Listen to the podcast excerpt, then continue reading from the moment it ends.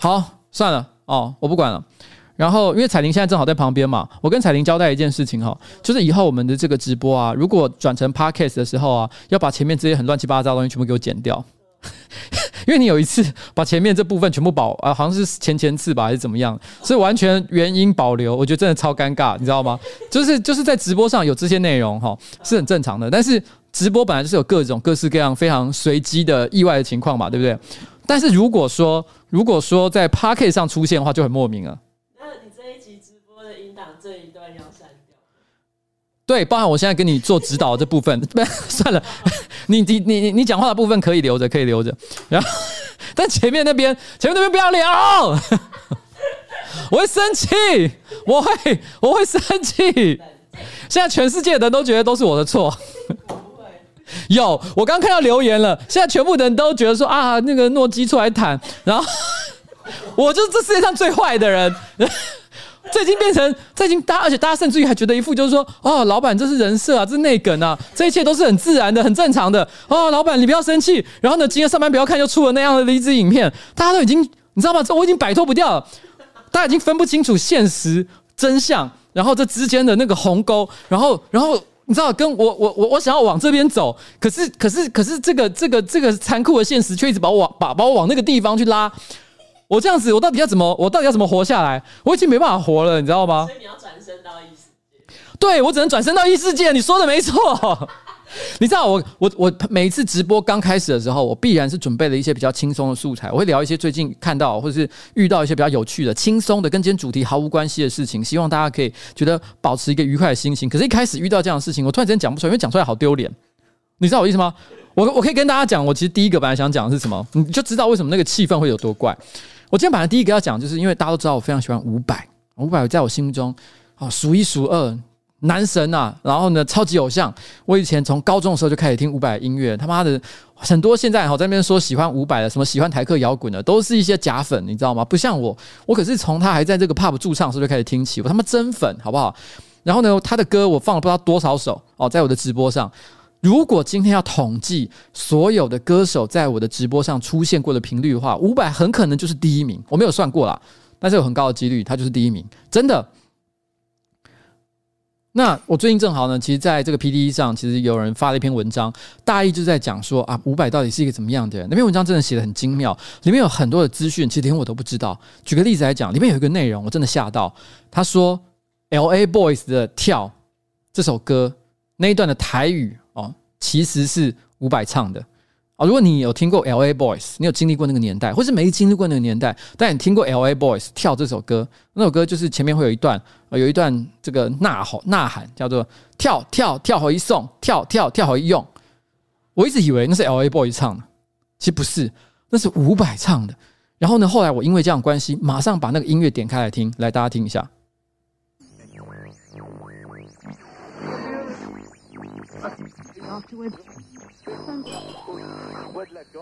前面有一段噪音哦，不要管它。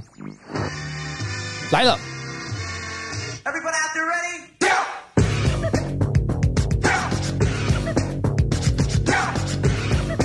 大家注意听。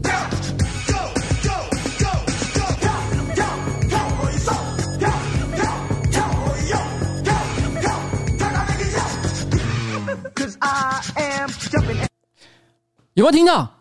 有没有听到？有没有听到？你再注意听一下，刚那一段真的是伍佰的声音，一听就发，以前没有注意到，可是听就真的发现，真的是哎。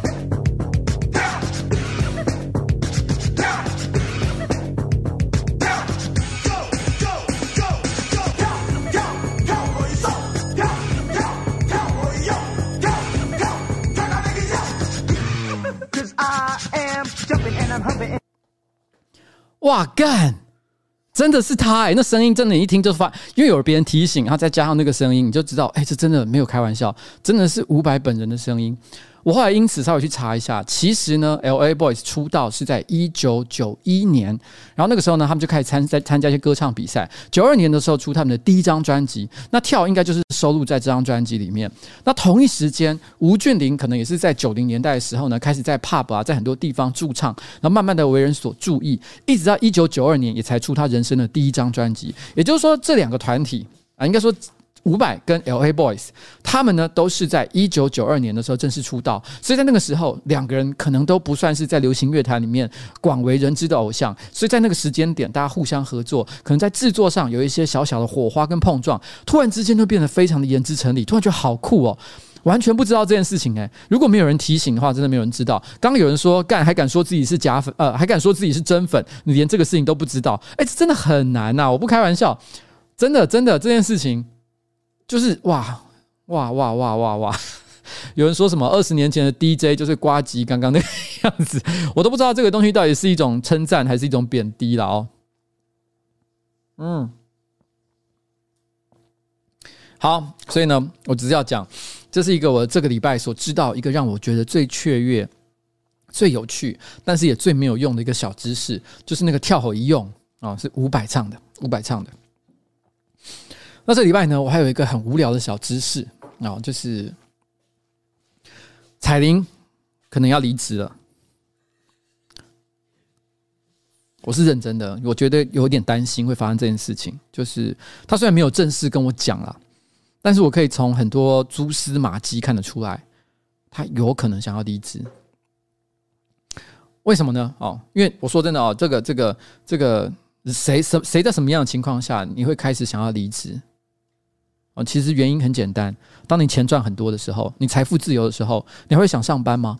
尤其是你的老板很常生气，很常很常在发脾气，很常抓狂，然后发飙，然后然后呢，你都不知道该怎么顺着他的毛摸的时候，然后你这时候突然之间又发现了一个财富自由的机会，你不会一把抓住他，然后立刻就是脱离这个恶老板的这个这个这个控制吗？当然会吧。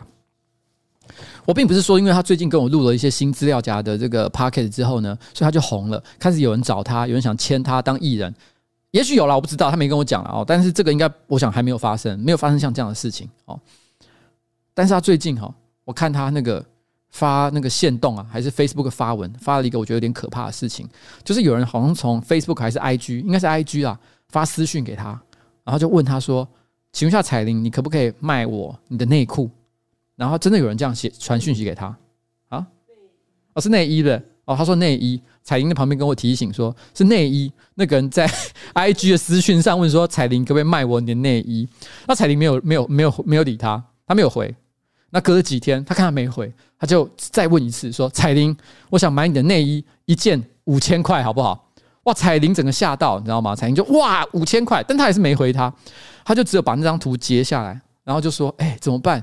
我觉得我好像快发财了，一件内衣可以卖五千块钱，财富自由不是梦。”然后呢，这这这个这这这个这个讯息呢，才刚刚发没多久，又隔了几天，他还没有回他哦。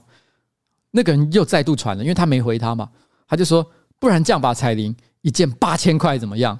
哇！彩玲整个疯掉，你知道吗？他再度把这个截出来，放在我们的群组里面，说怎么办？我真的已经很心动了，一件八千块。他说我现在就可以拿出，立刻拿出两件我可以用的。我当场真的觉得很很很吓人，你知道吗？一件内衣八千块，如果一个月可以卖个三件五件，哇！真的他就不用来上班了，你知道吗？他就可以轻轻松松在家里面，只要负责生产内裤就好。然后。而且，而且，老实讲，他讲这个八千块还没有限定任何的条件。我相信呢，作为一个人，像我啊，或者是彩玲，或任何一个男生女生，家里总是有几件腌的比较久的内衣裤哦。就是譬如说，你可能穿了两年、三年以上的，那他刚讲的可能是新鲜的，你刚买一个月，或者是刚穿一个礼拜的。但是你有没有那种穿了两年、三年的呢？哇，这个就好像是这个这个老菜脯，你知道吗？本来的菜脯。就是一般腌过的是那种黄色的，但是菜老菜脯腌了几十年那种会变黑色，那种非常厉害的这个腌菜，哎，老菜脯的价钱跟普通菜脯是完全不一样的。有人说过哈，那个老菜脯吃下去不只是有那个菜谱的那个甜美的滋味，同时之间呢还可以止咳治感冒哦，对你的身体很好。而且你把它丢到清水里面，还可以让那个水立刻变高汤。像这样这么好的一个东西，如果今天彩铃有一个她连续穿了三年，甚至如果她。很勤俭持家，我不知道五年以上，哇，那内裤不得了了哦，上面可能就是 会有非常多生活上的痕迹。这个东西只不要说是变高汤了，你知道吗？直 就是丢到水里面去，直接变羹汤。然后我想说，像这样的一个东西，哇，这不止你卖八千吧，一件直接卖三万，好不好？然后，哎，这真的这很强哎。所以我当场心里想说，现在彩玲只是心里还有一点点的基于道德感，就是那个那个微小的道德感，做不了这个决定，还没有正式的回复人家。但如果他真的下定决心了，想说啊，这老板真的太烦了，刚刚又在那边发脾气，他刚刚其实可能已经在那边回回那个 IG 私讯，就在讲说，好啦，我不要，我不要再上什么班了。我直接卖内裤啦，哈，八千块钱不啰嗦，现脱，我还发一个 IG 现动，证明我这是刚刚热腾腾脱下来卖你的。我觉得真可怕，真的很可怕。好了，我刚是开玩笑的，彩彩铃有人来买彩铃内裤这件事情是真的，但是彩铃应该不会卖吧？等喊到一万再说。彩铃刚在旁边说：“等喊到一万再说。”刚刚有人说我这是什么意男儿笑话？干我我他妈黄世修吗？我不姓黄，好不好？我不姓黄。这个礼拜姓黄的都那个哦，大言上好，然后好啦，开玩笑的哈，开玩笑的。关于职场性骚扰呢，其实这一集 Podcast 明天礼拜五会听到的，有针对这件事情做特别的讨论，非常深入哦，讨论什么叫职场性骚扰，还有我个人对于职场性骚扰的一些真实的记录跟呃探讨哦。大家如果对这件事情有兴趣的话，可以去听礼拜五中午我们固定会发布的 Podcast。所以彩玲，我们礼拜五能够发吧？对不对？可以啊，我们发得了哈。好，那就拜托了，哈，加油。然后，啊，刚有人说水准才没有呢，我觉得不一样吧。好了，那讲到性骚扰，就不得不提，其实本办公室的这个政治团队的性骚扰担当啊，平常讲到性骚扰，我们一定是对金雄做这件事情嘛，那就是军红啊，哦，A.K.A. 金雄。那他最近呃，这个这个礼拜呢，他去当兵哦。但是说是当兵呢，也没有什么了不起的，因为他也是当那种补充兵啊，十二天就回来，所以两个礼拜呢就回来，没什么了不起的。那我们这礼拜呢还上了一个金熊剃头趴的影片，老实讲，我觉得这影片超级好笑，可观看真的很低，没什么人想了解金熊为什么去剃头发这件事情，让我觉得有点难过。因为这个片呢，我觉得纯粹就生活废片来讲，算是真的是高水准之作啊。可是毕竟可能跟我频道过去。那种常常有的假掰跟政治的属性呢，有一点差距，所以很多人光看到金熊剃头趴，很多人都不懂是什么意思，所以根本看都不看。但是我说真的，这这部作品我真的觉得其实蛮优秀的。如果有机会啊，大家可以看一下好吗？哎，等一下，影片只有七二零 P，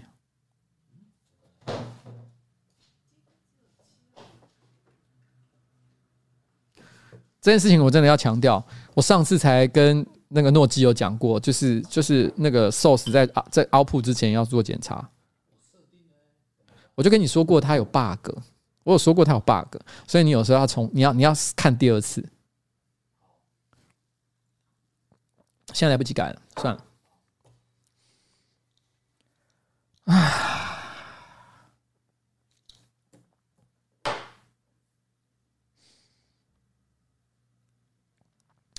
好了。那个军红，我觉得我可能要多喝一点酒，我才能够振作起来。军红呢，他其实我必须要说，我觉得他有一个很棒的地方。我觉得他真的有个很棒的地方，就是因为他这当这十二天兵呢，前几天其实基本上手机应该也是不能使用啊，没收哦，都是过着这个标准的这个军中生活啊，也不是很有自由。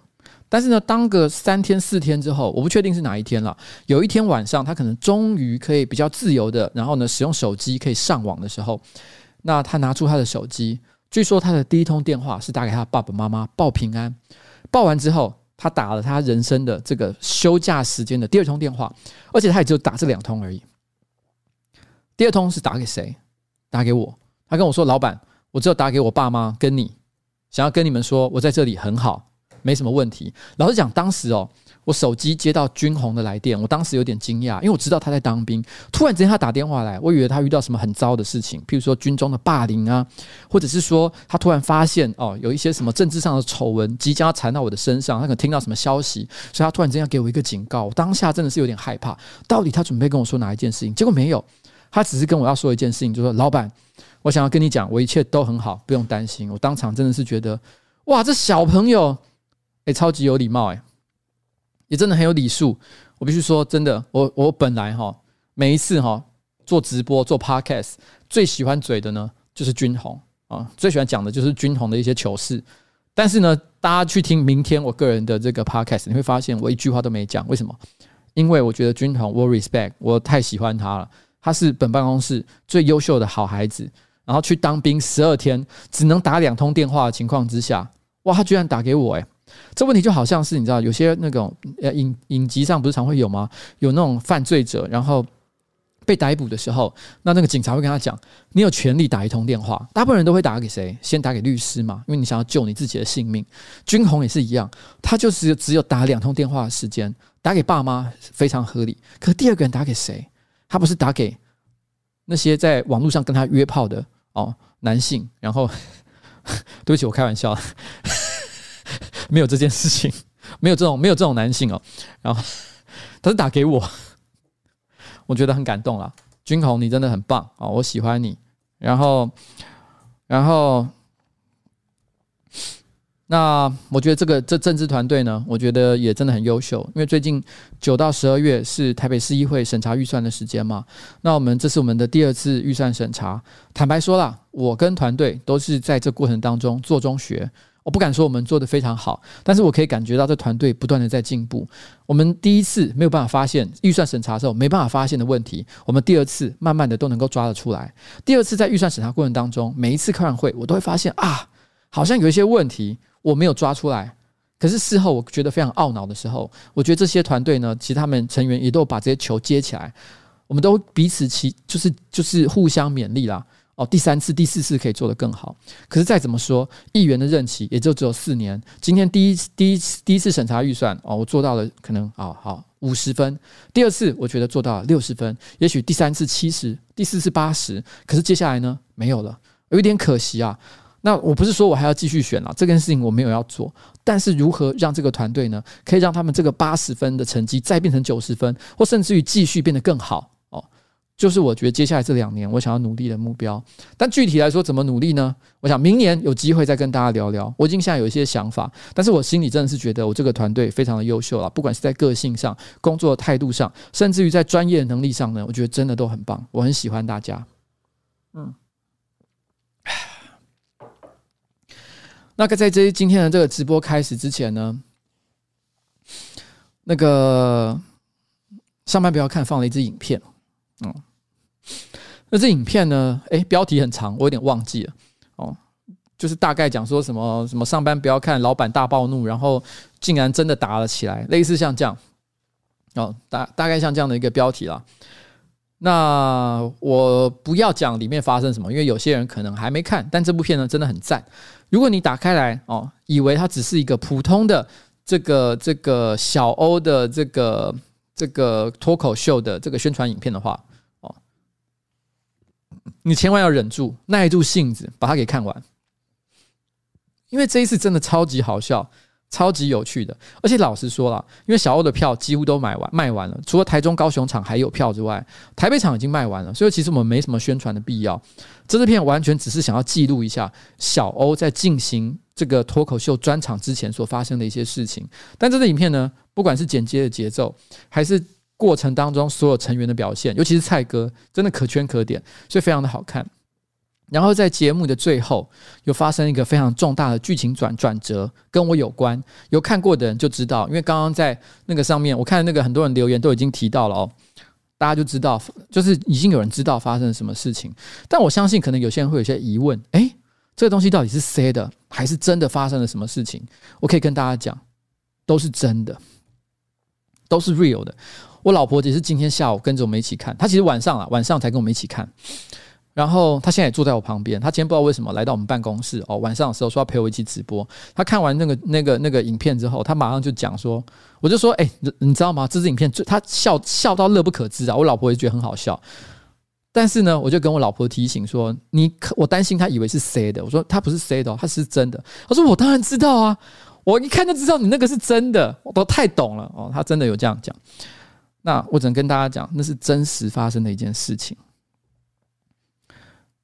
但是这个事情为什么会发生这样状况？它其实有一个前因啊，我一定要我一定要解讲一下。这也是今天直播最后一段我可能会讲到的重点。但我前面呢，我先稍微提一点点这个提做一些提示啊。其实今天这个直播呢，有一个重点是在于二零二零年。今天是二零二零年的倒数第三次直播，下一次直播是十二月二十四号，圣诞夜。然后呢，再下一次直播，十二月三十一号，就是我们的这个跨年的晚上。接下来就变成二零二一年了，所以这是二零二零年结束以前的倒数第三场直播。那，所以我很想跟大家聊一件事情，就是其实今年二零二零年，我发生了两件让我心头蒙上重大阴影的事件。有一件事情。啊，算了，这个都是在最后才会讲。但是有一件事情我可以先说：二零二零年有一件事情在我的心头蒙上重大的阴影，就是在二零二零年八月的时候的火烤大会。因为这段时间哦，说真的，其实我的政治方面的工作实在是太忙了。当然这是个借口啦，哦，我知道这个不是不是一个你能够拿来为自己。表现啊，或者是任何行为做开脱的一件事情，因为大家都很忙嘛，每个人都有压力嘛。有的人是工作，有的人是家庭，哦，谁管你？我们最后也只是看结果。观众都是买票进场的，都期望他看到的每一段表演表演呢，都是一百分以上的表现。在那一场火烤大会里面，我的表现真的很烂，烂到我几乎都不想讲，不想提起。我觉得自己真的真的是非常非常的汗颜，我也甚至于都不敢说啊，我下次要表现得更好。讲这个真的是太鸟了哦，我都不敢讲，完全不敢讲，它是我心头的一个重大的阴影。老实说，火烤大会那一次算不算成功？超级赞的！你去看看火烤大会那一次的这个这支影片，完整版影片的观看数哇，极高啊，一两百万以上。然后呢，有很多片段，譬如像 Jim 啊、伯恩啊，都有破百万以上，也非常的优秀。而且我觉得最明显的一个一个一个差别呢，就是什么？就是在今年八月，然后呢，疫情然后稍微呃趋缓，然后呢，而且在火烤大会之后，你去看台北市所有的喜剧表演场，那个 Open Mic 的时间呐、啊，我跟你讲，在那个去年的时候，Open Mic 都是怎么样？都是小猫两三只，常常连一半都做不到。可今年八月之后。全部都是满的，每天都是每每一次 open mic 都是客满，来的人非常多，然后，场子挤得水泄不通，现场的气氛哦十分温暖，十分热火哦，真的是很厉害。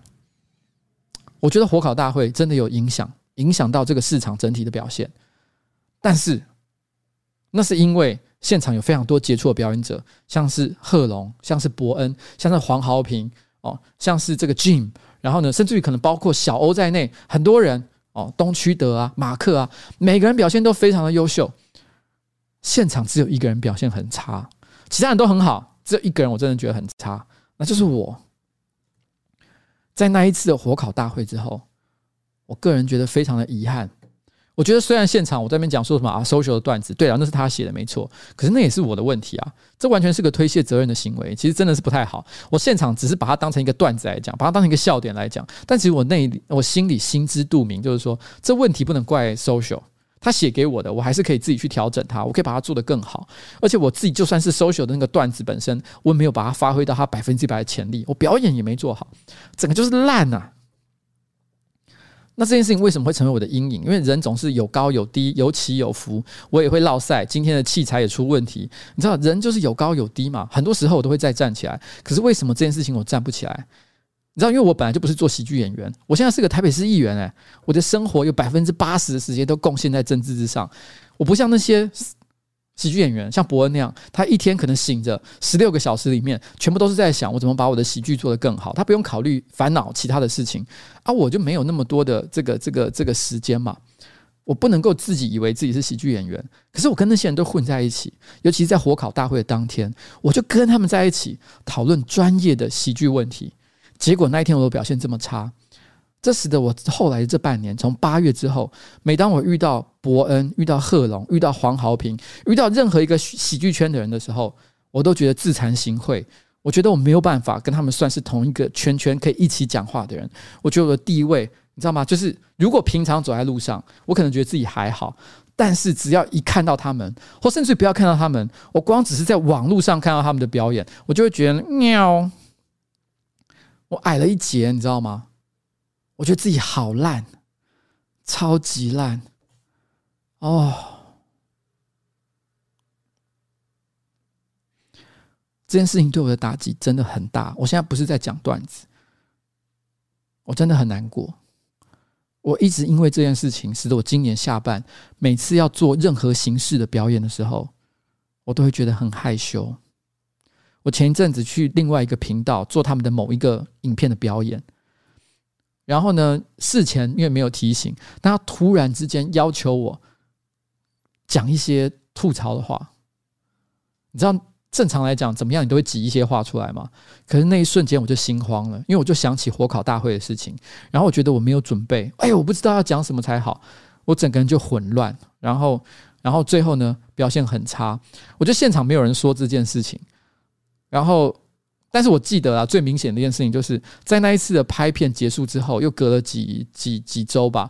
然后呢，上班不要看自己内部拍一个影片，但那一天我的表现稍微比较正常一点。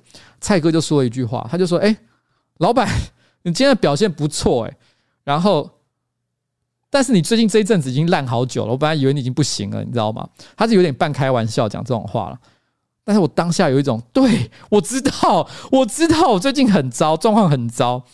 我最近只要一想到要表演这件事情，我就觉得很心虚，觉得我不行诶、你知道这件事情从八月之后就变成我的一个心魔，我不知道该怎么办才好。每次只要一有人说：“哎，你应该要做点效果出来，做一点综艺效果，要做表演。”干，我就想到啊、哦，我好烂，我是这世界上最鸟的一个人，我觉得好惨。然后今天大家在上班不要看那个频道看到的影片，就是完全是我那个心情那个黑洞具体的表现。我上个礼拜如果你有看的话，呃，不是有那个那个谁来，异乡人来，我有提到一个故事，就是关关买胚芽奶茶给我喝，就是在发生在这个影片之后的事情。因为关关想要安慰我，所以他就买了胚芽奶茶来给我喝。但是至于这个胚芽奶茶为什么很有意义，为什么是胚芽奶茶，去看上一集的直播就知道。我真的觉得他真的很棒了，关关真的很很很很赞的一个小朋友。然后完全自己陷入一个，哦、oh、shit。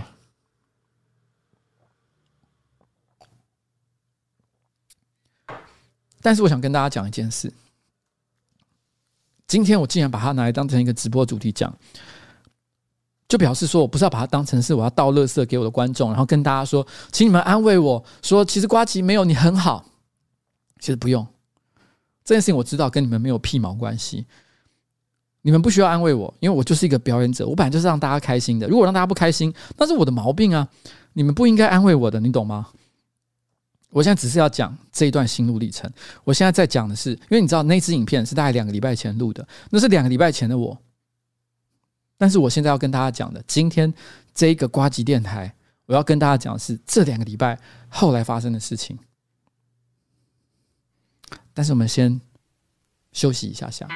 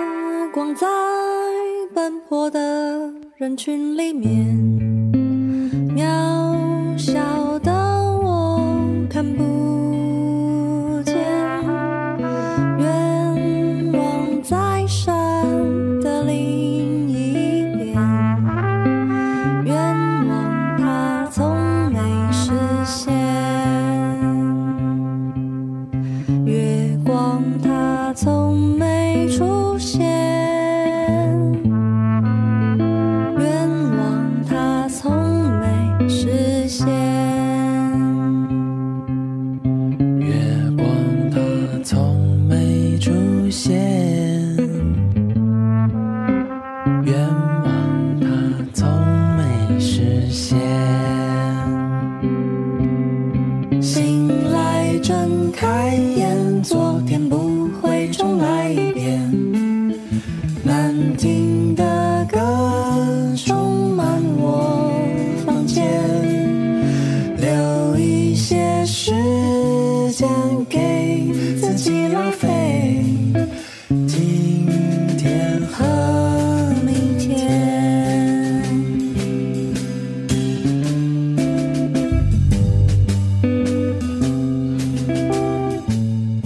这首歌呢是浅提的《月光》。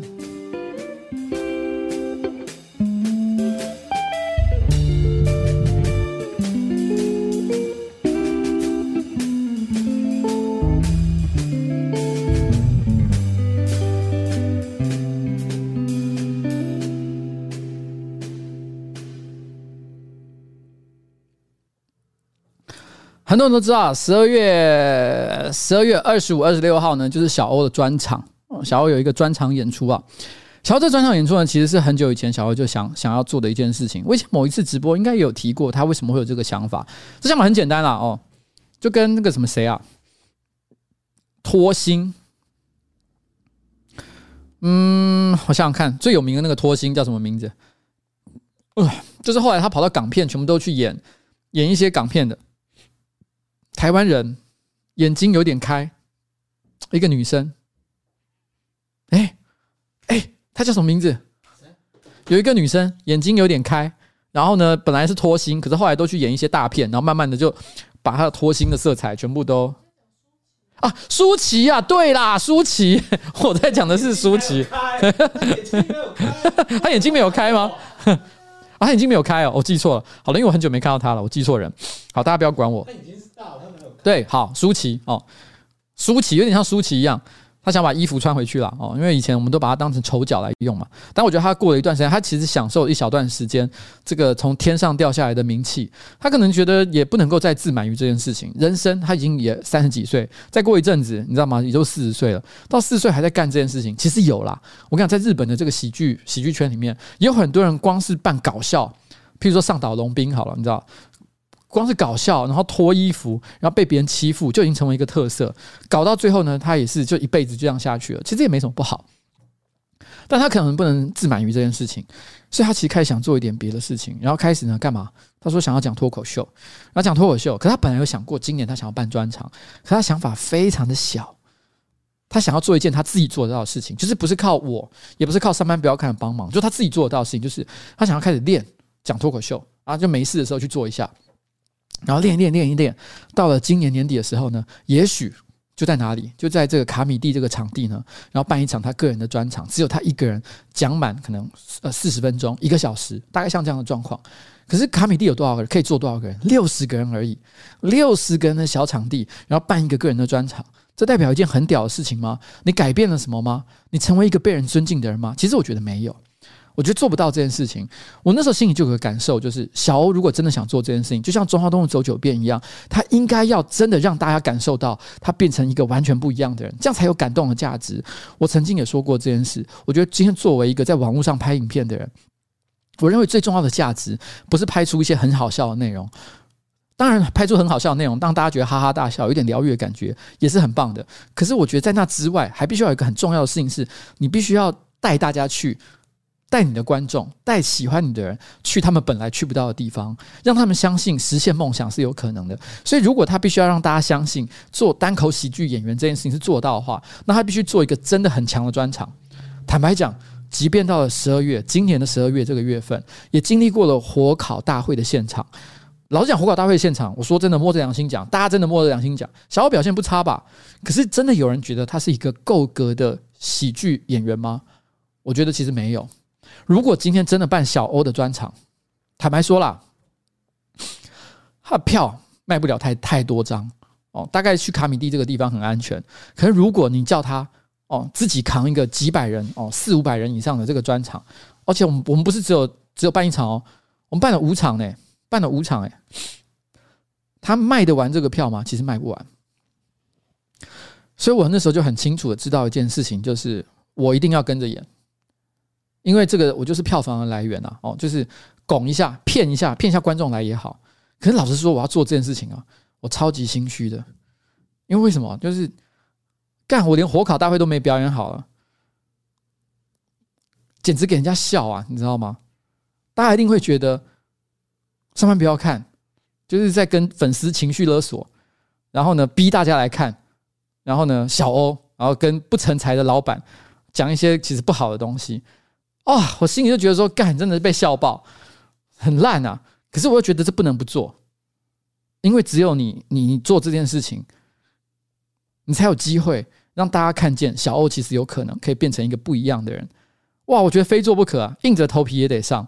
所以我就说，当然了、把我算进去哦，排进去，给大家看我的演出。干，可是我能做什么？我真的不知道。这件事情其实在今年年中以前就决定了，就早就说说好要做这件事情。可是我心里都觉得说，我行吗？啊，天哪！尤其在火烤大会之后，我就觉得头好痛。然后今年下半，我们又搞什么？搞一日双塔。我说我要去骑一日双塔。shit，一日双塔是你想骑就能骑的吗？废话，那当然要练习啊。然后今年下半九到十二月要省预算嘛。你知道我我常常礼拜二、礼拜礼拜五啊，这个很多时候我都是从早上十点开到晚上六点预算审查的会。我上班不要看，还要拍片呢，你知道吗？上班不要看，每个礼拜都还要出片。你如果看到我有出现的话，就表示我有花时间在拍。结果我早上诶十点到六点在开会，结果居然还能够花时间来拍上班不要看的片，真的是你知道燃烧生命了。结果我还要练骑单车，干居然还有小欧的专场就在年底要举行，这怎么可能做得到？我也不知道为什么，我就居然答应这件事情。一日双塔其实它的决定的时间点跟小欧的专场其实是差不多时间的。它其实有一个原因，在等下的最后，其实我会讲为什么我要做这件事情。但是我我不不管怎么样，反正我们今年年中左右的时间，就在今年暑假，差不多也在火烤大会的前后，我们决定了要做这件事情之后，然后其实接下来就开始如火如荼的准备了嘛。那一日双塔到底有没有在练习呢？虽然我对这件事情的更新不多，我没有常常去跟大家讲，也没有拍影片去跟特别大家跟大家说，其实有拍了，但不知道会不会剪，应该可能会剪了。看上班不要看的这个这个这个状况，就是我们会我们会给大家知道，其实我们到底练到一个什么样的情况。但我们其实都一直有在练。然后呃，我我譬如说我在两个月前我就买了一个训练台，因为最近都在下雨，所以我都在家里面骑那个训练台。训练台就是一种。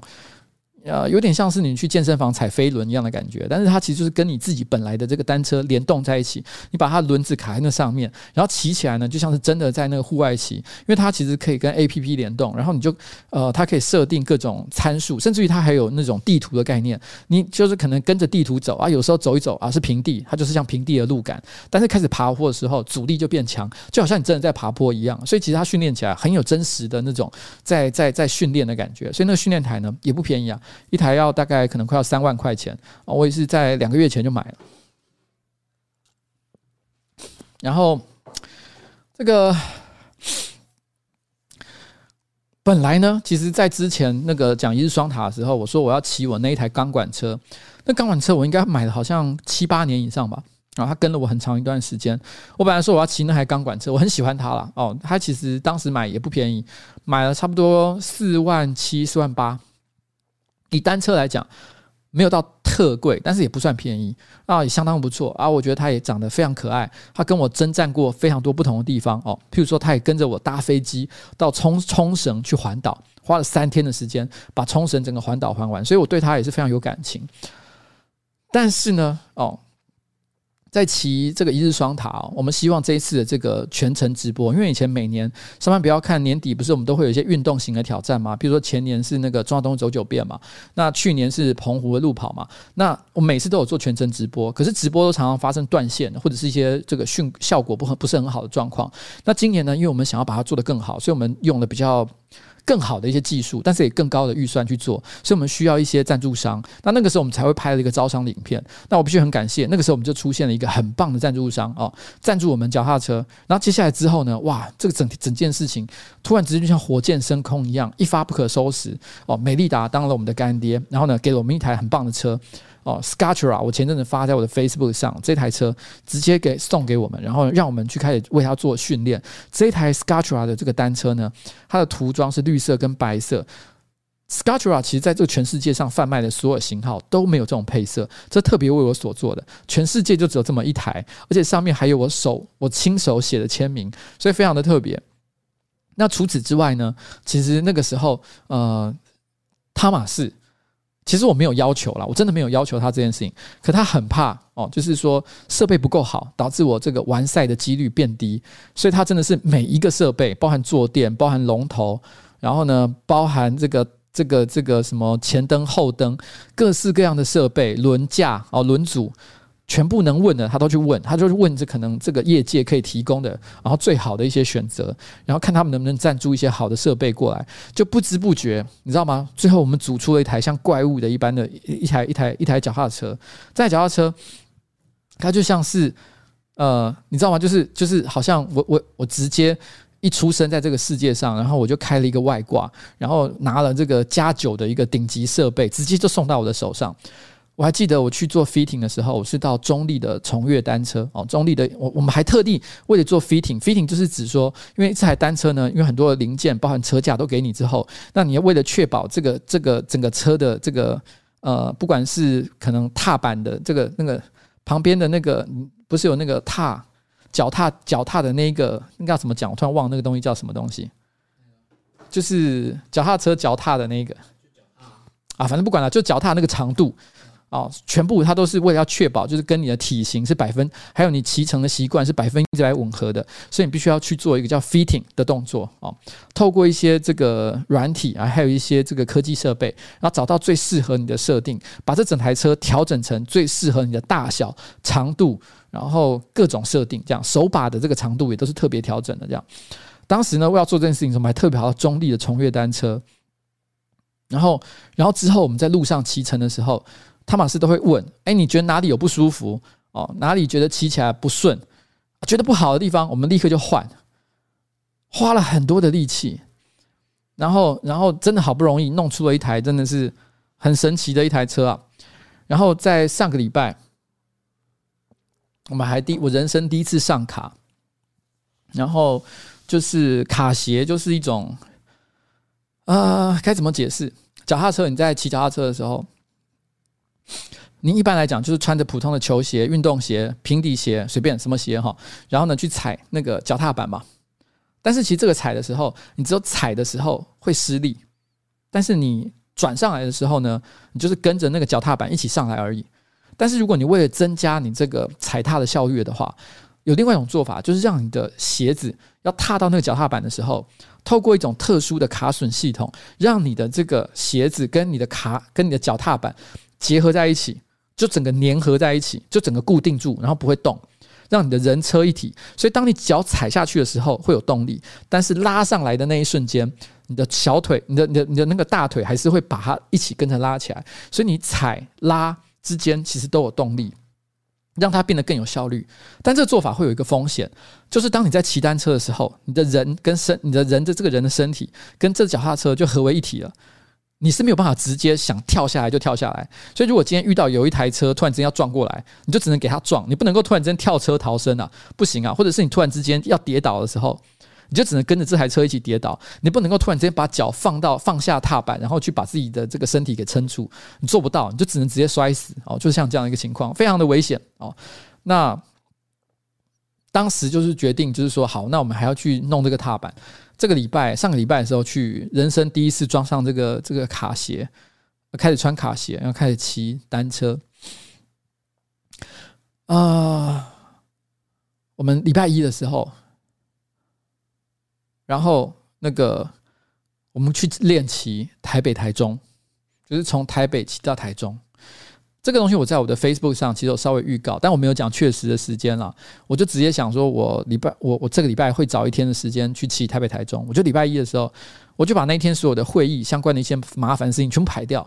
礼拜一的时候，我就早上出发，然后去骑台北台中，总长一百六十公里。我们是从那个呃西滨那边的这个廖天丁庙，就是台北市那关渡那一带廖天丁庙开始出发，然后呢往南边开始骑。然后呢，我们第一站的时候，我是跟一个其实平常有在做跑步跟这个这个这个骑单车的一些相关影片的泽瑞，然后一起会合，然后开始从那里骑西滨沿路往下。哦，泽瑞是不是？泽瑞有给我，泽瑞谢谢哦，谢谢泽瑞。然后 泽瑞其实是一个，我觉得他的那个，如果你喜欢这个跑步啊，或者是单车运动的话，你可以去看一下他的频道，然后很棒。然后，然后我们去那个。呃，从廖天丁庙开始骑嘛，但是因为你知道礼拜一这个礼拜其实基本上都在下雨，所以我那时候开始骑的时候呢，其实那天是又冷，然后又下着雨，然后西滨又有很多这种砂石车，又旁边有很多工厂，所以那一天满路都是泥泞啊。我们一边骑一边那个泥水一直喷到满脸满身，哦，看起来非常的狼狈。然后骑完的时候，老实说，我的那个单车明明是一台普通的公路车，可最后看起来好像越野车一样哦，整个车架上面都是泥浆哦，超级夸张的。反正那一天呢，就是我们从西滨廖廷标开始骑。然后跟着泽瑞一起往下，然后骑了五六十公里到这个桃园那一带永安渔港吧，然后再跟一轮，还一轮也是一个是一个女孩子，非常可爱的女孩，然后也是专门在做拍这个骑单车啊，跟一些户外运动相关主要为主的这些影片哦，还有一些刚讲那个重越单车的一些大哥啊，一起和一起汇合，大概我想想看，四六个六七个人，我们就七个人组成一个小团体。然后呢，然后就开始从永安渔港继续往下往南，然后往这个台中这样骑。这总长一百六十公里哦，我们骑程只算骑程时间的话，我最后是用五个半小时的时间把它骑完。哦，其实算是相当的快啊，平均时速有二十七公里以上，包含休息那个那个平均时速有二十七公里以上。因为这个中间哈，这个有的地方有风风大啊，有的地方呢又有上坡，所以能够维持均速在二十七公里左右，其实算是我觉得相当不错的成绩啊。那那个时候呃，根据我们的这个经验啊，如果能够从头到尾维持像这样的速度的话，一日双塔是有可能就可以顺利在二十四小时之内完成。不过毕竟。一百六十公里，因为你知道一日双塔总共总长是五百二十公里，所以如果我要完成它的话，这一百六十公里呢不过是四分之一而已。我必须骑四次像这样的行程才算是真的完成。可是当天呢，我骑完一百六十公里，虽然我的前面这段时间的速度算是相当的快，可是我回家的时候，我后来发现我的左膝的后膝整个非常的痛。会发生这个情况，就是表示其实我的这个呃左大腿。后腿的这一边的肌肉已经完全的爆掉了，所以导致于说我的后膝会开始跟着痛，会发生这个状况，就表示其实我体力上来讲已经用完了。如果要继续往下骑，也许再骑一段可以做到，再骑个一百公里、两百公里也许做得到，但是我觉得再再更多一点，应该就差赛了。如果只是我保持我现在这个状态的体力的话，我很有可能其实是骑不完的。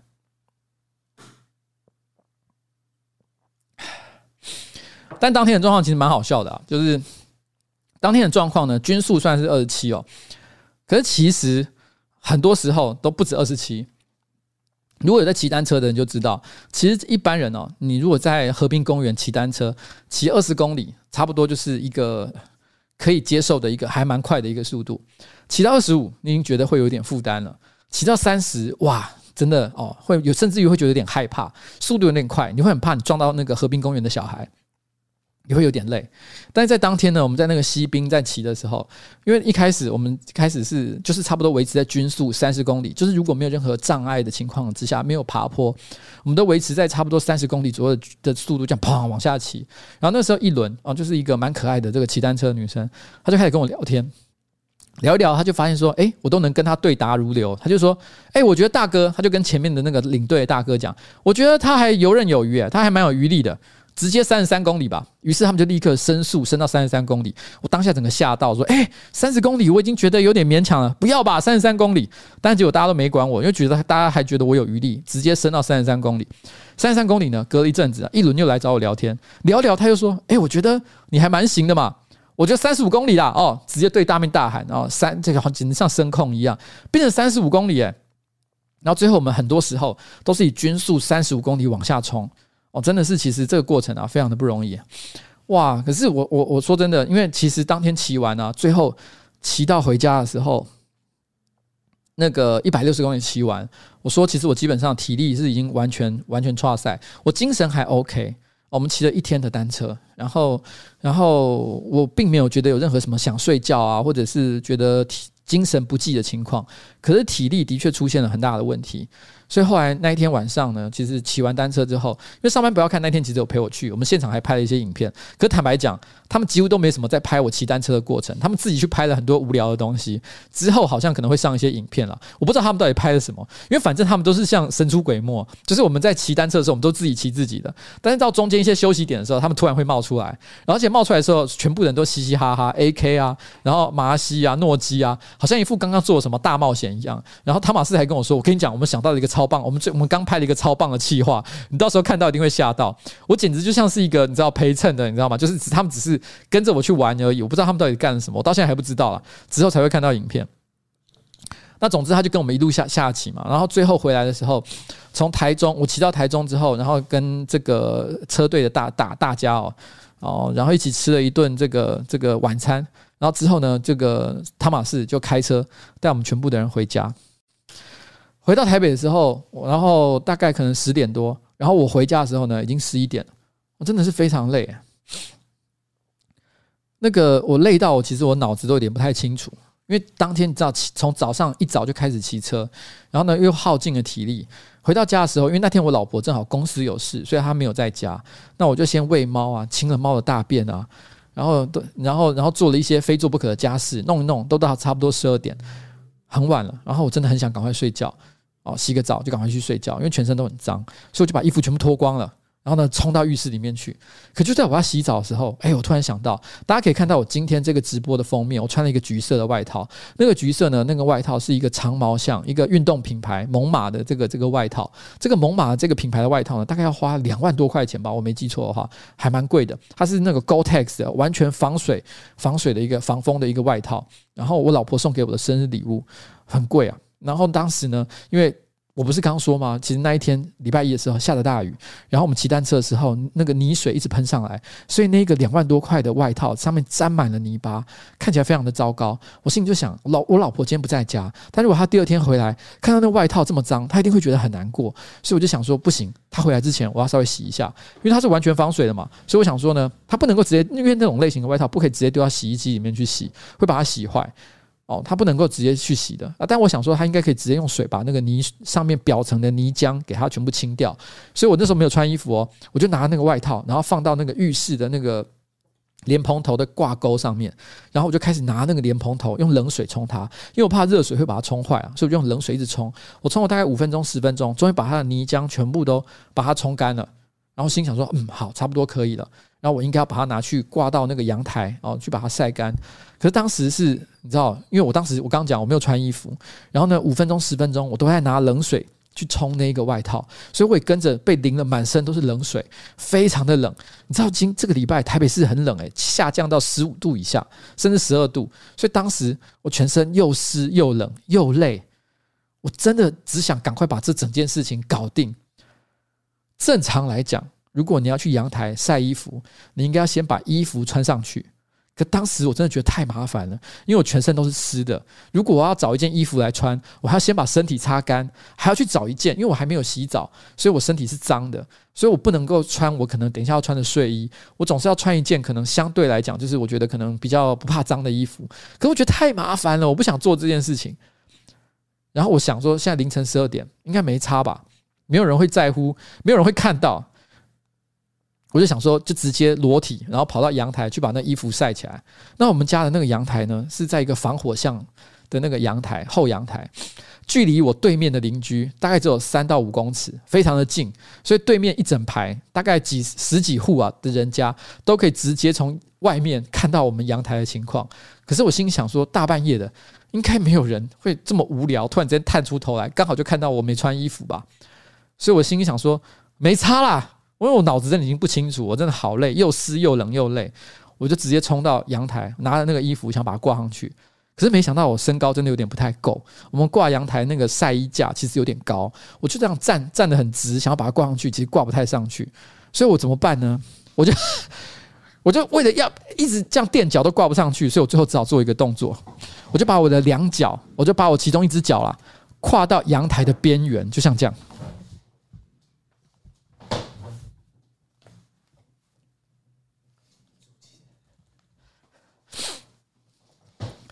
我就是 整个两脚超开，直接把它挂上去，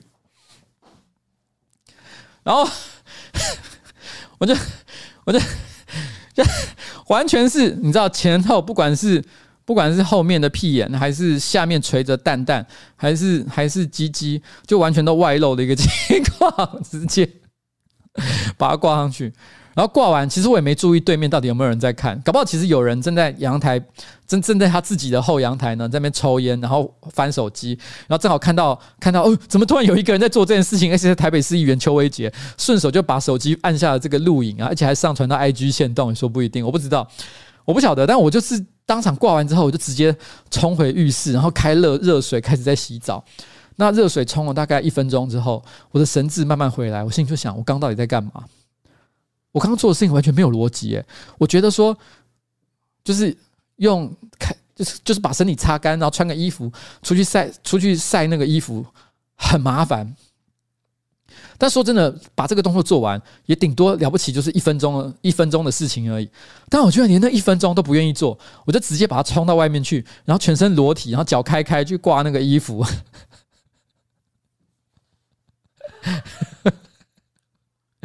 我我我我到底在干嘛？我完全不知道我在干嘛哎！我真的自己被我自己吓到。哎，我到底为了什么？你知道吗？那时候后来洗完澡，然后然后上了床，然后我心里想说：我这一切荒唐的事情。我要开始问自己：我到底为什么要给自己惹这些麻烦？为什么要去骑什么一日双塔？天哪！上班不要看，不做这个影片，不做这个年度挑战，会死吗？我们再怎么讲，我都至少也做了小欧的什么这个专场演出，什么 open 呃，这个这个这个他的他的喜剧专场演出，也算是一个挑战了。也没有人规定上班不要看，每年都要做一个挑战。就算上班不要看，每年都要做一个挑战。小欧这个专场也算了吧，我干嘛要去做一日双塔？我神经病啊！我真的不知道哎、我真的行吗？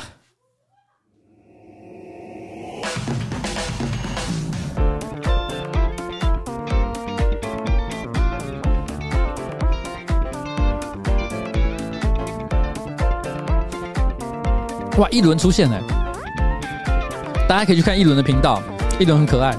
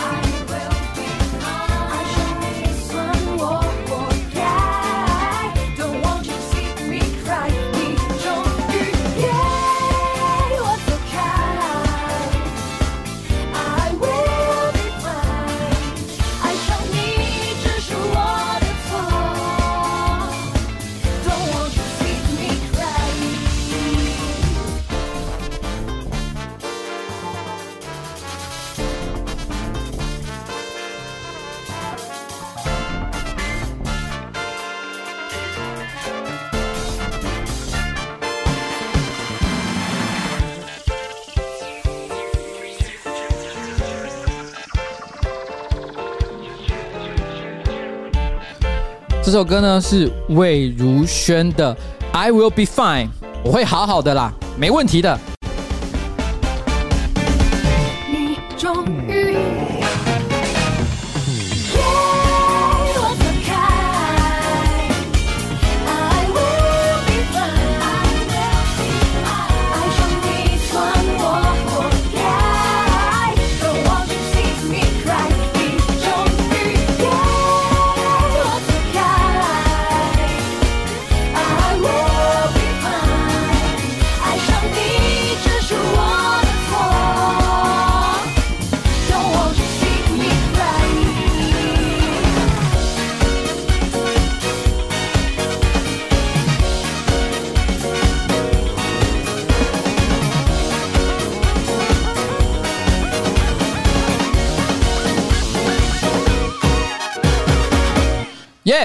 哦，刚这首歌魏如萱的《I Will Be Fine》哦，我一切都会好好的，大家不用担心。应该吧，我也不知道。老实讲，我是真的觉得有点可怕了哦。那这这这的事情，不管是什么小欧的专场也好啦。哦哦，哎，为什么还有声音？哦，我的我的手机啊，是我自己个人的手机。对啊，我这边我也没有，你怎么会有？你知道吗？就是其实我觉得这一切哈，就是嗯，很累啦哦，很累。然后，然后希望哦，一切都会哦顺利了哦。我也不知道，我刚讲说我不知道为什么要做什么，现在这边就要开始讲这件事情。这礼拜真的也是就跟我过去这两个月一样，都超级忙。礼拜一我刚说了，去台北、台中。直接耗掉一整天，回到家的时候呢，你知道整个人恍神，恍神到我直接就在我个人的阳台上啊，露蛋蛋啊，露鸡鸡，露屁眼，什么该露的都露了，直接在那边这边是光着全身啊，做这些莫名其妙的事情。礼拜二呢，哇，当然要还债了，开一整天的预算审查会议，然后呢，哦，晚上也一样，各式各样的事情要忙。礼拜三哦，一样哦，台北市议会有开会，开完会回来录 Podcast，但 Podcast 录完之后呢，我又做了一件事，那是什么呢？我上个礼拜就说我要去，我没有公开讲了哦，但是问题是呢，我有跟 social 卡米蒂的 social 预告，我要去这个卡米蒂讲 open mic。open mic 是什么呢？它是指哦，在这个礼拜二、礼拜三呢，那个卡米蒂台北市的一个喜剧表演场地，它会办 open mic 啊。礼拜四呢，则是二三。哦，二三就是伯恩沙泰尔的那一间哦的那个那个喜剧俱乐部，他们也会办 open mic，open mic 就是喜剧演员呢，其实拿来试段子的时候，这个 open mic 呢，它通常票价都会很便宜，好像一百块还是一百五十块吧，反正就入场费非常便宜啦。像比如说之前那个 Jim 的那个火烤大会，一场卖什么一千二哦，然后呢，像这个这一次的这个小欧的这个活动呢，卖好像是差不多一千块吧，哦，票价都不便宜，因为它是一个专业比较正式的演出，大家都是有备而来。但 open mic 就表示什么？就是我不知道我今天讲的好不好，我只是把我可能觉得会有效的一些段子，我可能刚写好的，我拿来试试看。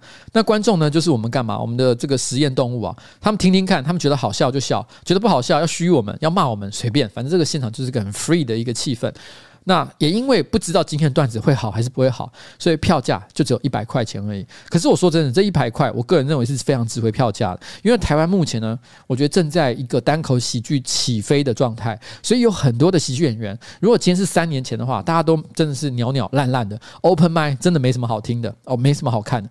但是我觉得最近这一年，我觉得开始陆续多了很多表演上哦。结构上，呃，这个他的这个这个脚本结构上都非常成熟的这个喜剧演员，所以他们的 open mic 呢，其实也都非常有可看性。所以你只花一百块钱、一百五十块钱去看 open mic，干真的值回票价。你会看到很多别的地方从来没看过的内容，其实是很棒的哦，很很有趣的一个体验。二三那个那个卡米地都有，那因为你知道吗？我从来没去过 open mic，没空啦哦，而且我也不觉得喜剧单口喜剧是我个人的工作。我没有想过我要做这件事情。火烤大会的时候，我当然没做这件事。我就他妈的，人家给我什么脚本，我就直接上了。不要说火烤大会，之前在大港的那一次的演出，也是我找一个人帮我写，写完了之后，我直接就上台，我就把他的脚本大概小改一些我个人不太会讲的话之外，就改成比较接近我个人讲话的习惯之后，我就直接背好，然后就上台，就这样哦，就是这样哦。我没有去 Open mic 好好试过段子。这是我的问题，所以我那时候就想说，你知道吗？下个礼拜小欧的专场就要开始了，票都卖完了，我没有要卖票，不用夜配，这已经不用，这已经不需要夜配了。我单纯就是心里觉得说，我我要去练习。可我那时候，我上礼拜决定，我这礼拜三要去做这个试段子，去 open mic 试段子的时候，我写好我的段子了吗？没有，其实我没写好，我根本不知道我要讲什么。但我觉得我应该要做，所以我就先预约这个时段。但是你知道？礼拜一骑单车，礼拜二省预算，礼拜三也在开会录 podcast。podcast 录完的时候已经是快要七点钟。open mic 是几点？是八点。干，只剩一个小时就 open mic 了。没有东西，我没有开玩笑，我手上一个东西都没有。我不，我我他妈不知道我要该怎么办才好。我不知道，我知道我当下，我一度心里在想，我干脆不要去好了。卡米蒂的 open mic 呢，表演者还蛮多的，一场通常会有十六个人演出，哦，十六个人通常有十个是专业的喜剧演员，六个是现场观众自己报名，大概是这样。少我一个没差吧？很多人都会讲超时，不知不觉的，你知道，直接都讲超过那个时间，所以没关系的，不一定是要我啊，我就不要去。你知道那时候我七点钟，我真的有想过这件事情，我不要去。我那时候肚子好饿，我忙了一天都没吃东西，我叫了一个 Uber Eats，然后呢七点多的时候送到那个上班不要看的办公室。我一边吃，可是因为你知道，因为那天下的大雨，天气又很冷，所以你知道这很干。Uber Eats 能够送到上班不要看办公室，只剩下两家，而且那两家都很烂。然后我就叫了一个很烂的一个韩式拌饭，我他妈吃的时候超干，难吃死了，所以我心情又超级不好。我就觉得说，哦，我还要去讲 Open m i 可以吗？我现在根本不知道我要讲什么，我不如去死好了。我就回想起。两个礼拜前，那个时候上班不要看，不是拍了一支影片吗？我在那边很起笑说：“我不要。”就大家去看上班不要看今天发的那支新影片，就会看到这一段。我完全想到这个噩梦，干！我会被求死，超丢脸，我一定会被大家笑，就像火烤大会那时候一样，你知道吗？我我完全都是那个那个很糟的情况，我好想逃避哦。你知道我以前三十几岁的时候，我曾经有一个很骄傲的事情，就是我曾经真的很骄傲的跟很多人讲过一件事，就是这辈子我从来没有逃跑过。我曾经接下过很多非常困难的事情，就是说要去做一些，就是别人请我去做一些事情，或是我生活当中遇到一些挑战，然后我都直接说好。我说完好之后，我从来没有逃走过，我一定都有把事情做完，真的。就好像举例来讲，二零一八年我说我要去选议员，我有中途绕跑，然后突然之间打假球吗？没有，我从头到尾都玩真的，而且我最后还选上。选上之后我就有丢了吗？说啊干，我怎么不知道我也是怎么选上？所以我也就随便乱做就好了。没有，我每一件事情都是认真做的。我这辈子从来没有逃跑。可是你知道，这个礼拜三的晚上，我超级想逃的，我根本不想去，因为我真的觉得完蛋了，火烤大会的噩梦。然后七点钟，我吃的那个很难吃的那个拌饭，我开始在那边想脚本到底可以想什么。我想了十几个不同的素材，但是我不知道要怎么把这个素材组合成一个合理的一个片段。我开始在那边想说啊，到底该怎么办才好？最后呢，我把那个是那些素材就全部列成一张表，一张 A4 纸的大小，我就带着那张 A4 的纸，然后走到了，不是走到，我搭 Uber 啊，走到太夸张了，走到。刚有人说什么新义区 Uber Eats 的韩式拌饭是地雷，马苏米讲，对了，我跟你讲，真的是地雷，超扯，超超可怕，不要吃。然后，而且它还过度包装哦。然后啊，这不是重重点。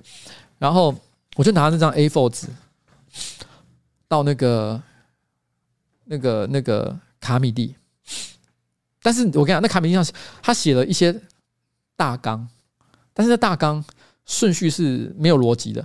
你也不知道为什么，如果光看那大纲，你根本看不懂我到底要讲什么。我自己也不懂，我就拿到大纲走到了现场。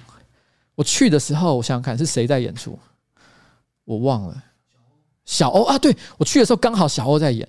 小欧完了之后呢，是马克，然后马克之后呢是这个 Q 毛，都是不错的演员。我跟你讲，那个晚上很扯。礼拜三那个晚上扯到什么程度，你知道吗？我刚不是有讲吗？十六个。这个喜剧演员做 open mic，十个是专业的喜剧演员，小欧、马克、Q 毛都是我觉得近期来讲哦，算是相当不错的，但他们不是最夸张的。你知道在后面还有谁？有伯恩，有贺龙，哇，Michael，然后呢，这个这个黄豪平，干，他们全部都在这个礼拜三。出现在卡米蒂的 Open mic 现场，你只要一百块钱就可以看所有人的从来没有讲过的段子，干，这多赚啊！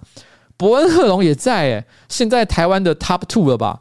我当场整个傻眼，哇，真的，我自己看到是现场的这个 Line Up，我也觉得说太扯。然后那个时候，呃，Social。给我一个特别的优待，把我放在压轴第十六个人，因为他是担心啊，不知道我什么时候可以准备好，而且也怕我准备的不够充分，先让一些优秀的人都表演完之后，大家都心情轻松的情况之下，然后呢再让我上去，所以一切都会变得比较顺利一点。哦，这是给我一个特殊的优待，但这有好有坏了，因为有的时候哈，前面大家都已经笑笑得很开心了，如果我讲得很烂惨，就是那个落差太大的话，感觉会特别冷。所以它有好处，好处是如果我今天讲出了一个也许七十分、八十分的段子，听起来会看起来在压轴的情况之下，会看起来很像是九十分。但是如果我不小心讲了一个五十分的，会听起来像只有三十分而已，因为大家会觉得说，干，我前面听了一堆这么好的东西，我最后要准备高潮的时候，你居然给我看这个东西，会超烂哦。所以他有一点像这样的这个情况。当时他把我排在第十六位，然后那时候我手上拿着那张 A4 纸，那张 A4 纸更不知道乱七八糟写了什么样的鸟东西。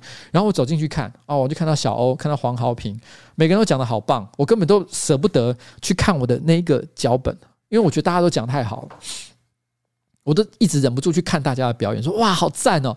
博恩也讲了一些很新潮的段子，他自己呃连他的双声道都没有拿来用的一些东西，我觉得很酷。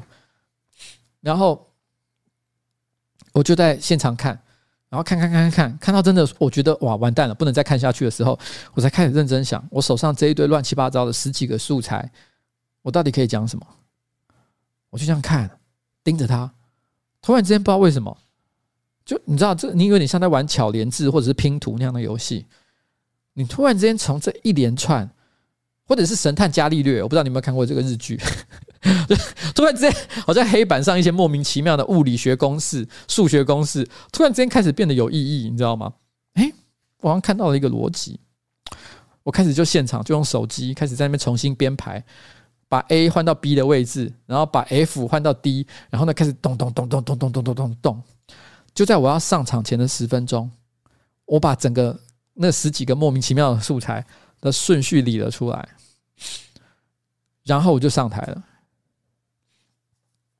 我不敢讲了，说我讲的超级棒哦，我不敢讲我讲自己讲的超级棒，但是我觉得蛮有效果的。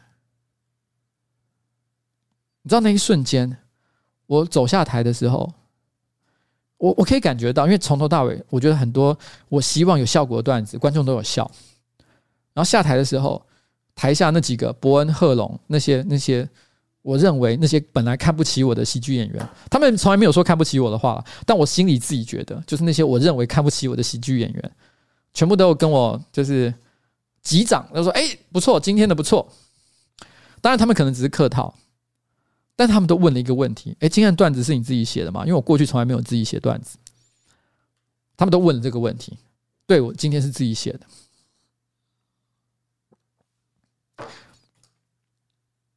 可是我觉得他们会问这个问题，某种程度就表示，其实今天晚上的表演有中。你知道我那时候内心的感觉，突然间有一种豁然开朗，shit。其实我可以，你知道吗？我可以自己写，我可以自己做表演，这没问题的。Shit！你知道我那一瞬间觉得我重新获得大家的尊重，我那一瞬间觉得这一切豁然开朗，我觉得这一切没有问题的。虽然之后其实我跟 Social 有讨论这件事情，就是说其实我的段子不能够直接拿到下礼拜的表演去用，原因是因为我昨天晚上讲的段子口味太重了，非常的三色腥。那我其实是要讲开场的前十分钟了。如果前十分钟不是说我特别好笑，不是指好笑的问题，是因为口味太重，就好像你在吃那个那个料理，然后那个你吃一道吃吃吃去一个高级料理餐厅，如果你第一第一道这个开胃菜就超咸，然后呢这个超重口味的话，那你后面就会觉得所有的菜都不好吃，因为你前面的口味已经被惯坏了，所以其实这个不能够拿来当开场演出。开场演出其实通常就是呃介绍一下今天。呃，到底为什么要办这个演出？然后今天有哪些表演者？然后呢，稍微讲一些很轻度的段子，让他觉得很轻松，进入那个情况就好了。可是如果我真的讲了昨天的那个段子的话，太重了，大家会受不了，后面的人会很难讲，所以其实可能不能用。可是你知道那一瞬间，我突然有种感觉，说其实我可以。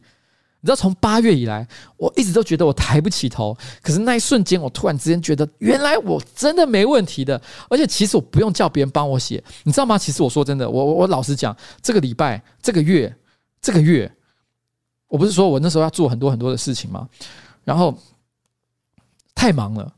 其实，其实汤马斯知道我很忙，他就说：“哎哎，呱吉啊，这个这个这个秋薇姐。”你要不要老板啊？他是讲叫我老板，他通常就叫我老板啊。对不起，我刚刚讲错，他通常都叫我老板。老板，老板，老板，你要不要？你要不要找个写手帮你写？我们赶快把那个找一个写手帮你写段子。他怕我都来不及准备，他知道我很忙。然后然后那时候呢，我就说不要啦，哦，这个这个这个这个不要做这件事情，因为我们自己写。那他真的很不放心，他就说：“哎，我们干脆找一个找一个喜剧演员来公司上班好不好？”因为我前就讲讲过说，很想在公司开始养写手，就跟萨泰尔一样。然后我就说：“哎，可是我觉得我们最近公司的收入没有非常的稳定，如果养了以后我们养不起怎么办？而养了以后公司破产，而不是很很好笑。”然后他就说：“哎，没差啦，反正我们现在就是做更好，跟做，要不然就是做更好，要不然就是直接破产，公司关起来，有差吗？你现在你要是做不好，然后公司变更烂，有意义吗？你不如就是你知道，就直接把钱花下去啊，直接雇一个人，他还可以还可以帮你写段子。所以我就说好，所以我们这个礼拜呢，其实我们这个月本来就预定要雇佣一个。”就是喜剧、喜剧、单口喜剧的表演者，然后来当我们的写手。然后我们也真的找了一个人。过一阵子，大家可能就会发现是谁了，但这不重要。然后，然后，然后我们本来就讲好，然后呢，我们都已经面试，然后都讲完了。然后我本来预期他其实上个礼拜就要来上班，可是没想到我们后来跟他通知要上班的时候，他就跟我说：“哎，其实这礼拜我要演出，就上个礼拜他要演出，所以他没办法来上班。他这礼拜，他这礼拜一才能来上班。可是这礼拜一呢，我全天都在骑单车，没办法遇到他。”然后，然后呢？礼拜二，哦，他因为他其实事前有跟我讲，他礼拜一虽然能来上班，呃呃，礼拜一不能来上班了。然后，啊啊啊，对不起，我礼拜一不在，所以他没有来上班。虽然他本预定是礼拜二来上班。可是他礼拜一来上班的时候，我一整天都在开会，我又不在。啊，礼拜三的时候，因为他本来就预定南投要做一个演出，所以南投的时候，所以呢，他礼拜三又不在。啊，我礼拜三有机会找他谈，他又不在。所以就说什么，你知道吗？我们本来汤马斯的一个如意算盘是，其实有一个写手本来要帮我写脚本的，可是干他都不在啊，我只能自己写，你知道吗？这其实本来如意算盘是，其实还是有人帮我写的。其实汤马斯就像他帮我准备脚踏车一样，其实他都做好了万全的准备。其实，其实汤马斯真的在这段时间里面，不管是一日双塔也好，还是这一次的单口喜剧的表演也好，他真的做了很多很多细节的功夫，花了很大的力气。但老实说，以单口喜剧这件事情来讲，我们找一个喜剧写手这件事情干没有帮助，你知道吗？没有帮助，他根本就没有来，我根本没遇到他，根本没跟他开到会。好了，不管，但但这不是重点，重点就是你知道吗？可是我居然把这件事情成功的搞定了。我突然之间觉得，那一瞬间，从八月以来的困扰一扫而空。虽然这个脚本不能用，这个段子不能用，可是我知道我自己做得到。这件事情实在太感人了。你知道为什么我要做一日双塔这件事情吗？我今天的直播一开始其实有讲，二零二零年其实我遇到两件非常黑暗的事情。我当然在过去。这是一整年，我每个礼拜四都会做一次直播，我会讲一些我遇到快乐的事情，会讲我遇到的一些挫折。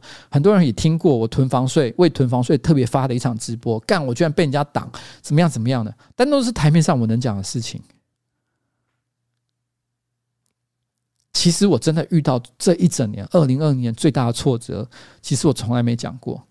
二零二年我最遇到最大挫折有两件事情。一件发生在今年的二月，一件发生在今年八月。八月是什么？八月就是火烤大会。火烤大会之后，我几乎都不太在讲火烤大会的事情，因为实在是对我心情来讲太重大的伤害。二月到底发生了什么事？其实我今天直播没有打算要讲，但是为什么现在要提起？因为它跟一日双塔有关系。今年二月的时候。我发生了一件跟上班不要看跟我都有关系的事情，让我觉得重遇到我人生有史以来数一数二重大的挫折，我觉得非常难过，大哭一场。我一个人就是躲在家里面大哭了一场，为了这件事情。然后隔了一大概一个礼拜吧，我才听到听说，原来汤马士也为了同一件事情大哭了一场，但是我不在那个地方。那一天，他在汤玛士在别的地方跟上班不要看的其他人喝酒，喝一喝，喝到半夜，他崩溃也大哭。我们两个人在二月同时都为了一件事情大哭了一场，但是我们都没有跟对外讲这件事情，因为那跟其他人没有关系，不是谁的错，没有人错，就是我们太弱了，我们我们我们遭遇了很大的挫折。在今年二月的时候，然后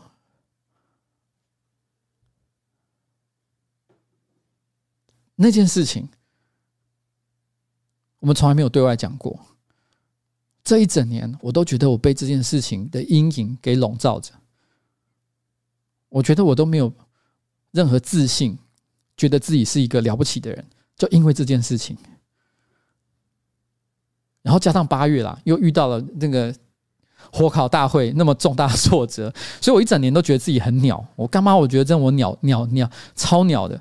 我我觉得这件事情影响到我很多层面，包含我有时候在咨询柯文哲的时候，我都觉得干我这么这么弱，我在那边凶屁，然后一讲一讲，我就突然之间气就弱下来了。我一整年都觉得很困扰，所以我后来就突然之间觉得，你知道吗？我必须要去做一个挑战，挑战一件我做不到的事情，不管是小欧的专场也好，不管是一日双塔也好，一日双塔是我后来突然间就想到了，我想要做一件我其实本来应该做不到的事情，我想要证明我没有这么的差，我可以挑战一个不可能的事情，然后把它变成可能。我希望。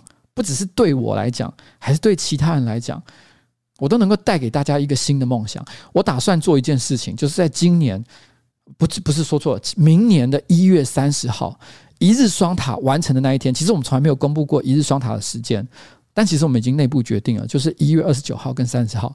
一月二十九号那一天，我就会开始骑。三十号，如果我成功完成这件事情的话，我会在三十日的早上完成这这个挑战。然后在三十日的早上的时间，那天是礼拜六，我会跟大家讲，到底今年二月我上班不要看汤玛士，我们到底遇到了什么事情，让我们觉得非常难过，非常的挫折。这件事情跟大家所猜的应该都不一样，因为你们我从来都没有讲过这件事情，没有人知道这件事情，但是我会把这件事情讲出来，而且我要对这件事情做出反击，因为。我知道吗？其实今年二月我们遇到那个挫折的时候，我真的觉得我完全放弃了。我放弃了很多事情。本来我觉得我要做好的事情，我都不想做了。我都觉得，你知道吗？今年老实说，二零二零年因为考，因为因为武汉肺炎，因为很多很多各式各样的事情，我觉得我人生像一滩烂泥。大家可能看到我每每个礼拜四固定做直播，偶尔也会讲一些激励人心的事情，可是其实我都很心虚，因为我觉得我超烂的。我我觉得我人生超级失败，我二零年二零年超级失败了。上班不要看，遇到好多事情，我都觉得很心虚。你知道，上班在今年年中的时候，在火烤大会的前后，其实我曾经在上班不要看内部大吵架了一次。然后那时候呢，那个时候汤马士还有很多人都觉得我都不太关心上班不要看的事情，然后。然后，然后觉得我好像放弃了很多事情都不去做，该做的事情都没有搞好，他们都很怪罪我这件事情。可是因为我为什么会有这种感觉？是因为我觉得很心虚，因为我觉得这一整年我他妈就是个烂，就是个烂，就像是一滩一滩扶不上墙的烂泥。可是我必须要说，就像是一日双塔，汤玛士帮我搞定了一台真的是他妈跟神兵利器一样的单车一样。我必须要说，这个团队真的很棒，不管是政治的团队，还是上班不要看的团队，其实他们在今年年底，我觉得真的做了一件很屌的事情，所以这使得我突然之间觉得，其实我们没有那么糟。我们有很多可以做好的事情，而这件事情在一日一月三十号，如果我成功完成一日双塔挑战的时候，我会把从今年二月开始我遇到的那个很让我难过的事情，还有到底我们要怎么样去重新反击那个让我们觉得很挫折的事情，我们会把它好好的讲一遍。就在一月三十号的早上，我完成一日双塔的瞬间，这就是我想跟大家讲的事情，所以我希望大家期待。那一天，我们到底能不能够完成这个挑战？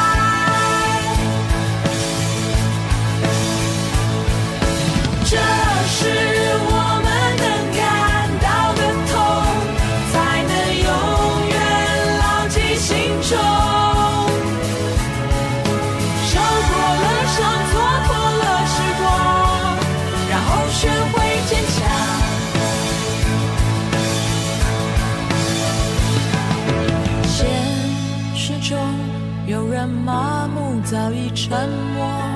如果我还能维持心中的火，这是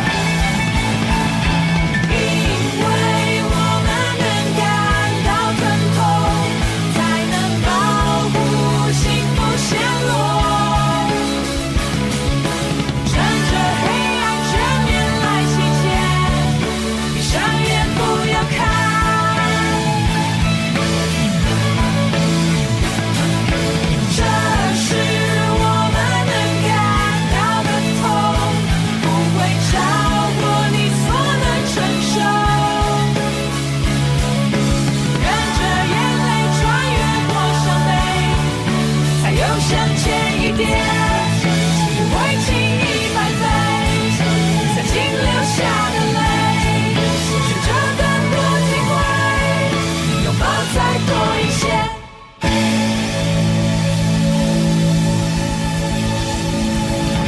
刚这首歌就是 TZ Back，TZ Back 的就是呃，因这是因为我们能感到疼痛哦，所以你知道吗？因为我们能还能感到很疼痛，所以我们活着，我们其实仍然有机会，我们仍然有机会可以扳回一城。因为只要这个生命还在，你知道吗？这个事情，这个这个这个比赛是没有结束的。二零二零年，说真的，其实上班不要看，包括我在内，其实我们遇到很多的很多的挑战，非常多的痛苦。我相信，其实不是只有我们这样。其实二零二零年，我相信大家都过得不是不见得很好。可能是因为你喜欢的人，其实他过世了。因为今年过世的人真的超级多，也可能是因为因为疫情的关系，所以导致你的生活受到影响。你可能本来的工作也受到了一些，也也也受到了一些挑战。甚至于可能你经营一个小小生意，一个餐厅，但你突然之间干剉赛。你知道今年最惨的事情是什么？你知道吗？现在是尾牙的时间，对不对？你知道今年本来很多饭店、很多大餐厅，它就是在等年尾的时候呢，因为一些尾牙厂啊，什么台积电啊、台达电、联电，他们办这些大型尾牙厂的时候，可以赚一笔，然后把这一整年的亏损给赚回来，干全部都取消。哇，很多大公司今年都没在办尾牙的，你知道吗？因为疫情的关系，大家都很辛苦，可是我们没有输。只要我们还活着，这一切都没有输。一月三十号，很多人都说干，你刚刚讲了半天都没讲出来到底是什么废话，我就是没有要讲。一月三十号我才要讲，因为你知道吗？我就是想要对自己、对自己的人生去做出一个非常大的挑战。这件事情其实正常来讲，其实做不到的。我虽然其实这个礼拜一骑了台北、台中，但也不过就一百六十公里。一百六十公里，不过就是你知道一日双塔的四分之一而已。这四分之一的路程，我已经骑到快剉赛了。但我真的骑完一日双塔吗？其实我也不知道。而且老实说，我所谓的一日双塔要完成这件事情，是指二十四个小时之内完赛，这才叫一日双塔嘛。其实柯文哲是没有完成的哦，他是二十八小时骑完，你知道吗？就 但我们不要嘴这件事情啊，这不重要。他他这个年纪，他能够在二十八小时骑完，这个毅力也是很惊人啊。但我就是我，如果二十四小时之内骑完，这真的很难啊，不容易啊。最后其实一定是非常的痛苦。如果我，你知道吗？我其实最近这段时间，我已经开始在幻想那个画面，就是一月三十号终于骑完了，我一定要把我过去这一整年所有的怨气，其实也不是所有的，因为如果要把所有的让我不爽的事情全部讲出来的话，干我要可能又要花个好几个小时的时间，不可能。我其实只要讲一件事情，就是这一年里面。让我淤积在胸口里面最痛苦的一件事情讲出来，很多人我觉得你们都猜不到，所以不要猜，真的，你们都不知道的，你们绝对都不会知道的事情，你们看不见的事情，因为因为你知道，我这个人本来就很容易激动，很容易生气，很容易崩溃，甚至于其实我在直播上好几次都差点要哭出来，所以这很正常。所以，可是你知道，连汤马斯都受不了的事情，你们就知道这件事情有多严重。我没有开玩笑，这件事情。但是我希望这个事情可以在二零二一年变成鼓励大家的一件事情，让大家知道，不管你遇到多大的挫折，最后你都有机会可以扳回一城。这是为什么我要做一日双塔的原因。这是为什么我觉得小欧当他说我干，我想要当一个单口喜剧演员，我想要办我的专场。我说好，那我们就用全部的力气支持你，让你可以做到这件事情。我们就是因为这样，因为我们希望证明一件事。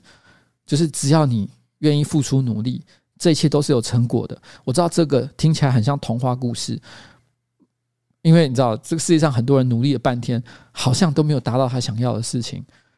我不敢讲大家都能够心想什么就如愿了，但是只要有人能够成为那个少数的范例，我们就有动，我们就有动力继续去努力。哦，这是我希望可以做到的事情。那今天的直播差不多到此告一个段落，我要跟我老婆回家了。谢谢大家。你们不会猜对的，不要再猜了，真的，你们不懂。我说真的，你们真的不会知道是什么事情。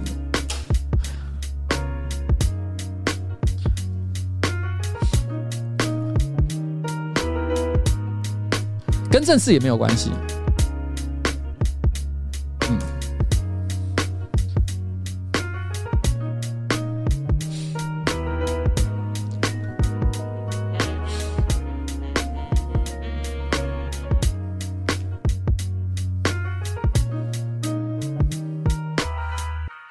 了，拜拜，拜拜，拜拜。你知道我今天下午啊，我在写那个脚本的时候，我在写那个大纲的时候，傍晚啊，傍晚写大纲的时候，我又差点哭了一遍。真的，那个时候彩铃坐在那里，诺基坐在那里，我我老老婆坐在那里，我就是一个人在那边。我差点又哭一遍，因为我想到二月的时候的事情。